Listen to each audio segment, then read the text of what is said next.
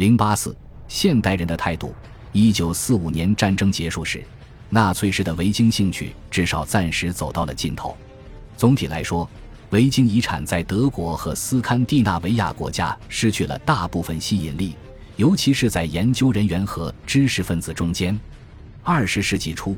由诸如瑞典的劳里茨·威布尔这样的历史学家致力于推广对古斯堪的纳维亚资料进行更加理智的批判。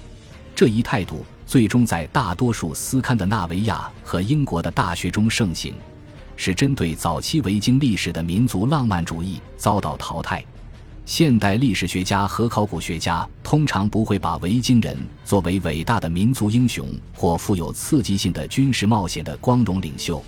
而是有能力但比较乏味的商人、殖民者、造船者、工匠、雇佣兵或劫掠者。当然。这并不意味着维京人在第二次世界大战后不再受欢迎，相反，他们在全世界越来越流行，尤其是在大众媒介中，甚至在一些以前只把他们看作劫掠者和恶棍的国家。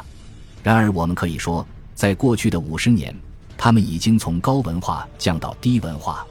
现在，他们很少是严肃小说或恢宏诗歌中的主人公，而是像《高卢英雄传》。或恐怖的下甲之类流行连环画中的反正统主角，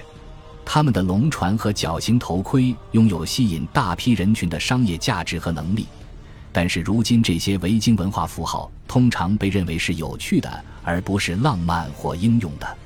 现在真正的维京迷更多是没有受过良好教育的足球迷，而不是先锋派知识分子。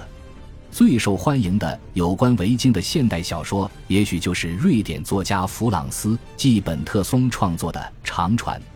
它被译为包括英语在内的多种语言，还被改编为音乐剧和好莱坞电影。由于具有扣人心弦的冒险、绝妙的讽刺风格和许多有趣的插曲，这部小说依然值得广泛阅读。从文学史家的角度来看。这部小说最吸引人的地方是它代表了对维京的理解从比较古老的方式转变到了更加现代的方式。一方面，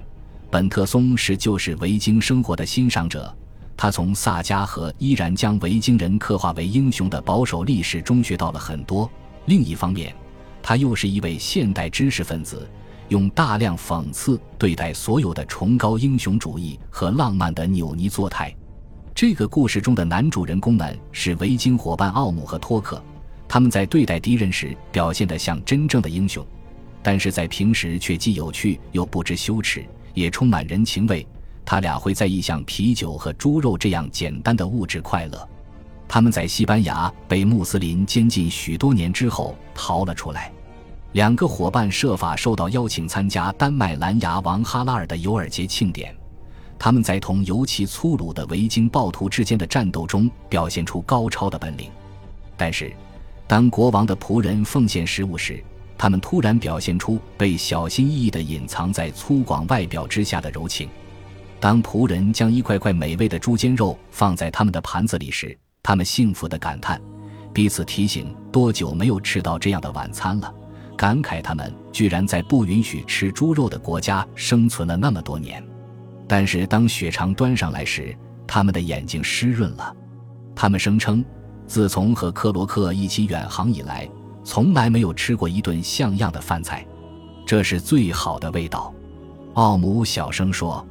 说的太有道理了。”托克声音沙哑地说：“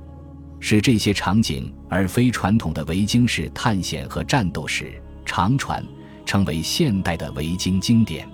正如恐怖的下架一样。”奥姆和托克似乎是因为毫不斯文和世故而成为受欢迎的喜剧英雄，他们绝不会成为泰格纳尔作品中福瑞特约夫那样受过教育并有教养的人。这些维京人像现代工人阶级的英雄一样，把品味简单、粗犷外表和粗鲁举止变成了美德。自然，他们的心灵是由纯金做成的。二十世纪最后几十年。维京人再度受到比之前更热烈的欢迎。斯堪的纳维亚各国家、英国、德国和美国每年夏季都会举行维京集市，庆祝维京节日。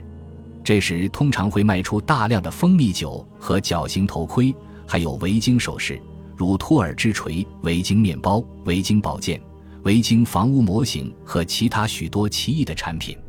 年轻人学习建造维京船只，并且驾船出海。他们还上演维京戏剧，模拟维京战斗，以纪念马尔登战役、斯坦福桥战役、斯迪克勒斯塔德战役以及维京时代的各种著名事件。一些狂热者甚至为庆祝古斯堪的纳维亚诸神而建立新的教派。但是，似乎只有少数群体完全认真地对待维京人。事实上，有一些人使用维京符号来模仿纳粹，并试图传播种族主义思想，以至于有些好心的教育家声明：是时候让我们将维京人全部忘记了，因为他们与现代斯堪的纳维亚福利国家的进步、自由和多元化理想不能完全兼容。然而，历史应该告诉我们。维京人既可以从多种方式被理解，也可以被善或恶所利用。恭喜你又听完三集，欢迎点赞、留言、关注主播，主页有更多精彩内容。